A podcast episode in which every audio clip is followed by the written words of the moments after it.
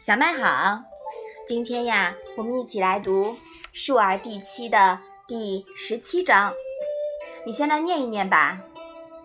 子所雅言，诗、书、执礼，皆雅言也。妈妈，雅言是什么意思呀？啊，周王朝的京畿之地啊，在现在的陕西地区。那以陕西语音为标准音的周王朝的官话，在当时就被称作雅言。孔子平时谈话时用的是鲁国的方言，也就是现在的山东话，但在诵读诗、书和赞礼的时候呢，则以当时的陕西语音为准。哎，这一章的意思你懂了吗？懂啦。孔子有时讲雅言，读《诗经》，念《尚书》，执掌赞礼时，用的都是雅言。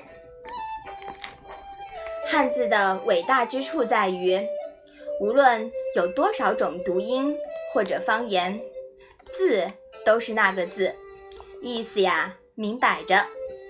汉字既有地域方言特色。又有统一表达的思想，它是一个强有力的纽带，既纵向连接古今，又横向链接华夏大地。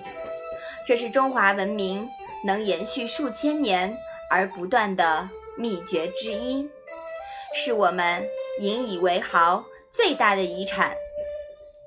西方一个汉学家曾经说过：“中国人太幸福了。”随便一个受过文化教育的人，都能大概读懂两千年前的文献，这在英语国家是不可能的。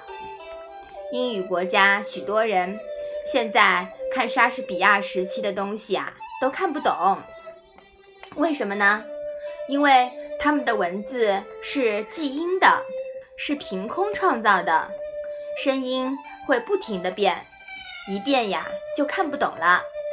而我们的汉字呢，是从自然现象演绎出的象形字，是记意思的，大道不易变，稍微一教就能知道。